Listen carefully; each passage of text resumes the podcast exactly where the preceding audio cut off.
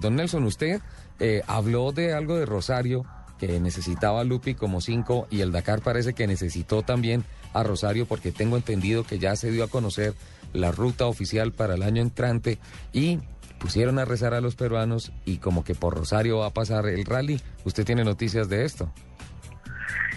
Señor, pues cuento que la primera noticia tiene que ver con Bolivia, que fue incluida en el Rally 2014. Es el cuarto país sudamericano que tienen en cuenta. Recordemos que eh, cuando comenzó la actividad, hace cuatro o cinco temporadas, eh, solamente se hablaba de Chile, de Argentina y posteriormente se incluyó al territorio Inca. En esta oportunidad, lamentablemente para los peruanos, los han sacado. Se quedó eh, excluido de lo que será el Rally 2014. Esta vez la largada será en Rosario, el día 4 de enero, eh, desde el monumento a la bandera. Desde allí partirá toda la caravana que tiene que ver con esta comitiva internacional de autos y motos y cuatrimotos que pues eh, están haciendo noticia mundialmente. El Dakar pasará por 10 provincias argentinas, entre ellas Santa Fe, Córdoba, San Luis, Mendoza, San Juan, La Rioja, Catamaría, Tucumán, Salta y Jujuy.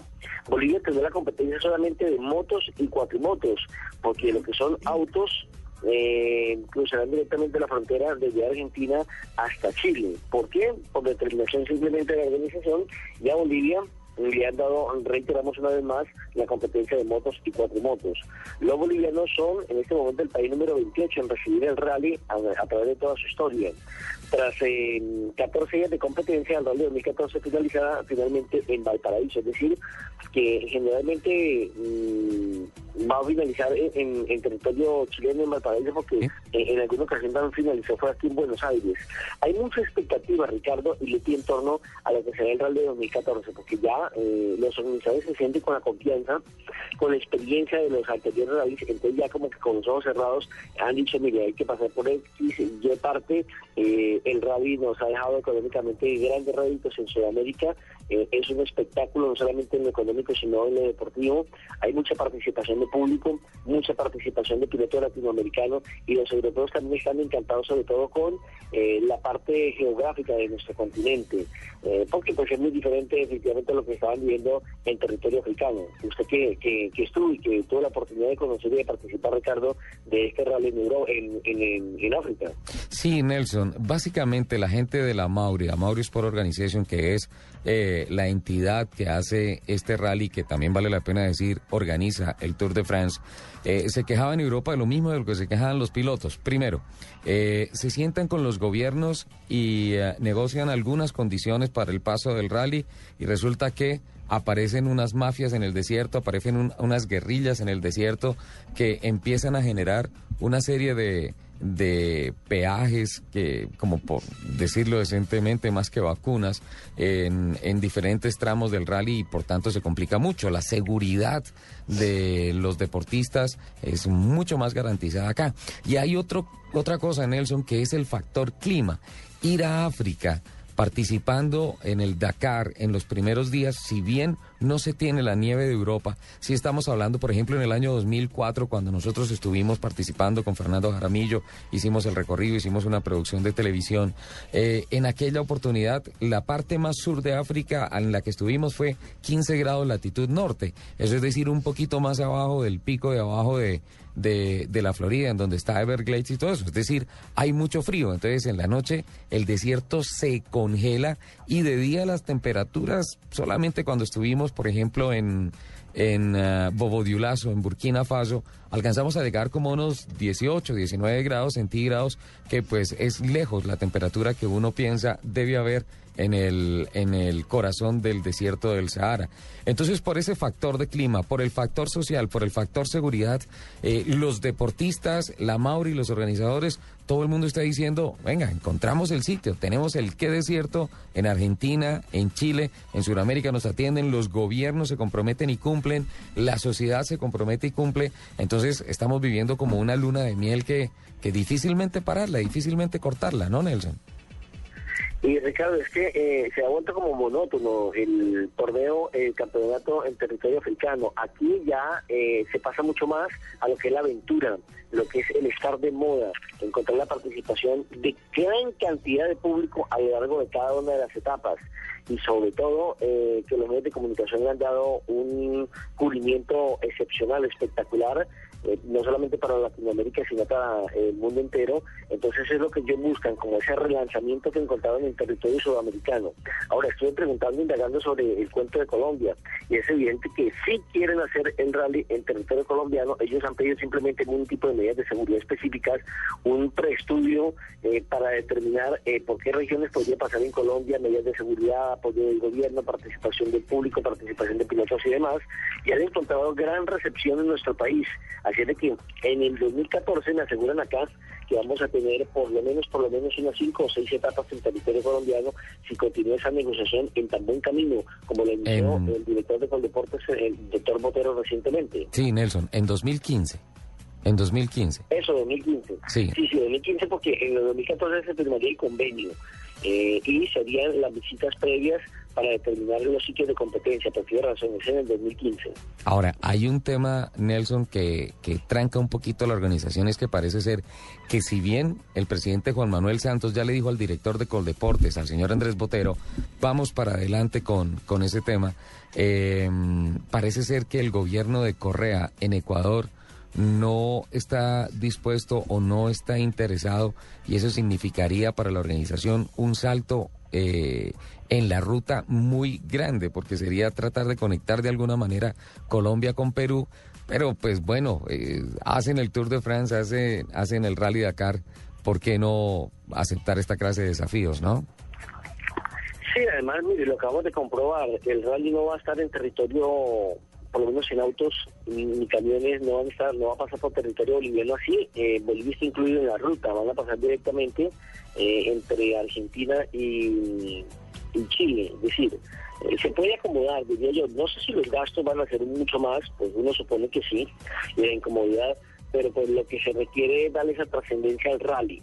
Y si Colombia se compromete, seguramente va a tener que poner una gran cantidad de dinero, pero eso nos va a servir una imagen inmensa es que mire, eh, recientemente en el estudio que hicieron en territorio peruano, no solamente le dejó a Perú eh, el hecho de que se realizó el rally, que quedó para la historia, sino la imagen. Fueron seis días donde Perú apareció en todos los televisores del mundo.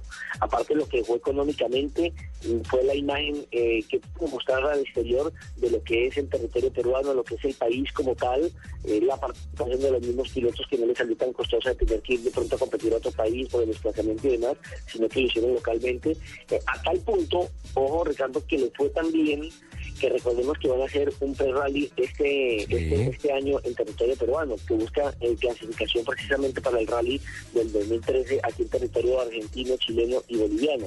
Lo que quiere decir que el país heredó eh, esa fiebre, esa pasión que hay en este momento por el rally mundial. Usted lo anunció hace 15 días aquí en Autos y Motos. Dijo, les tengo la noticia, Perú va a hacer Dakar Series y dijo van a hacer unas pruebas tipo Rally Ride en donde se va a empezar a hacer un selectivo para ver quién representa a Perú en el, en el Rally Dakar. Colombia también debería hacerlo y debería mirar un poco más hacia la organización de Rally Ride que se hace en Colombia, porque pues finalmente si viene para acá la prueba más grande del mundo a nivel de presidencia de la República, se está hablando del interés, pues yo creo que vamos a tener que prepararnos. Don Nelson, eh, le tocó hacer rally en el centro de, de Buenos Aires, ¿qué pasó con las vías? ¿Qué, qué sucedió? Ahora, Ricardo, pues le cuento que me, me, me no he hecho retrocedí en el tiempo y me acordé de Bogotá sí. Eh, hace exactamente dos años. ¿Qué pasó? aquí en la avenida 9 de Julio es eh, la, la, la, la avenida más importante que tiene Buenos Aires y por donde uno entra después de ir por el aeropuerto Seiza hacia el centro. Es la del obelisco. Aeropuerto. Sí, pasando por el obelisco y uno puede ir perfectamente de aeropuerto a aeropuerto, es decir, de Seiza al aeroparque y tiene que coger eh, necesariamente la avenida 9 de julio.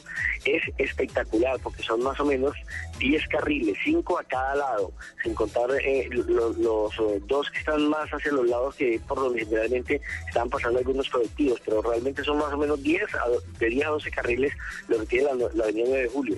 Pues resulta que yo sí que cuando, cuando empecé a desembarcar vi un trancón impresionante debe ser alguna manifestación, porque aquí en Buenos Aires todos los días hay manifestación y todos los días la manifestación termina en el obelisco. Dígame. Sí, sí, eso Argentina y Buenos Aires son el país y la ciudad de las manifestaciones. O sea, cada vez que uno va a la Casa Rosada, a la hora que sea, el día que sea, hay allá un grupo con cartelitos. El 4 de mayo se llama precisamente esa plaza donde han protestado a través de la historia por todo lo que fue eh, las desapariciones en la época del reino militar. Pero bueno, volviendo a la, a la 9 de julio, que es la avenida más importante, pues la rompieron totalmente, eh, levantaron tuberías, mm, los pasacalles, todo, todo, todo, todo lo tumbaron estilo Bogotá. Y yo, ¿pero qué pasó? ¿Va a ampliarla? ¿O pero qué? Si era una avenida espectacular donde eh, precisamente evitaba el trancón por lo amplia que es. Pues resulta que van a echar el Metrobús es decir, más o menos lo que nosotros llamamos en Bogotá, o lo que construyó en Bogotá el alcalde pasado, que fue el Transmilenio. Aquí se va a llamar Metrobús que es prácticamente una copia de lo que se hizo en Colombia y simplemente le cambian el nombre. Yo me acuerdo que incluso al, al exalcalde Peñalosa una vez le invitaron aquí a Buenos Aires para que hablara del tema del, de, lo que va a ser hoy en día el Metrobús y que lo han logrado consolidar, pero está muy desordenada la ciudad, muchos trancones, aquí todo el mundo se queja. Si usted echaba 15 minutos de ir de un lado a otro por esa autopista, ya tiene que quedar más o menos 45 minutos. Es terrible, el trancón es exactamente igual a lo que pasó en Bogotá. Ahora, las obras no están tan retrasadas como en Bogotá, pero sí hay un gran volumen por lo menos de construcción, de desapamiento de vías, de concepción de lo que va a ser la nueva ruta para eh, la gente que necesita urgentemente que no tiene carro, pues tomar esta alternativa de transporte como, se, como es el, el Metrobús. Y bueno, la gente pues es ilusionada, pero también le preguntan a uno, porque ahora usted que a través de internet todo se sabe, eh, bueno, cuánto duró en Colombia, bueno, es cierto que Colombia tomaron la plata, bueno, ¿qué va a pasar? Si sirve el servicio, no sirve el servicio. Entonces la gente termina entrevistándolo a uno y preguntándolo a uno cuando ven que, o, saben que es de Colombia, cuando le ven el logo de que hay caracol en las camisetas que uno es aquí como uniforme en Buenos Aires. Ahora, seguramente que va a quedar una vía muy rápida, muy respetable, eh, en eso los argentinos tienen unas autopistas espectaculares aquí en, en, la Argentina. Usted toma una vía, por decir algo, para ir a, a, Rosario, para tomar un ejemplo, y son, son cinco días de ida y cinco días y cinco de vida. En uno se puede eh, caminar a 80, en la otra 100, 120, 140 y 160. Usted elige por cuál y tiene que cumplir simplemente con el reglamento de velocidad. No puede ni más ni menos de lo que estipula en ese momento ese carril. Pero ¿qué quiere decir? Primero usted llega rapidísimo, que evita congestiones y lo más importante, unas vías sinceramente espectaculares, estilo Europa. Qué bien, don Nelson. No les vaya a dar los datos de los contratistas que aquí quedaron todavía, porque pronto corren el riesgo de decir, no, tenemos la experiencia de, acabar con la Avenida del Dorado, venga, les acabamos la, la Avenida del Obelisco.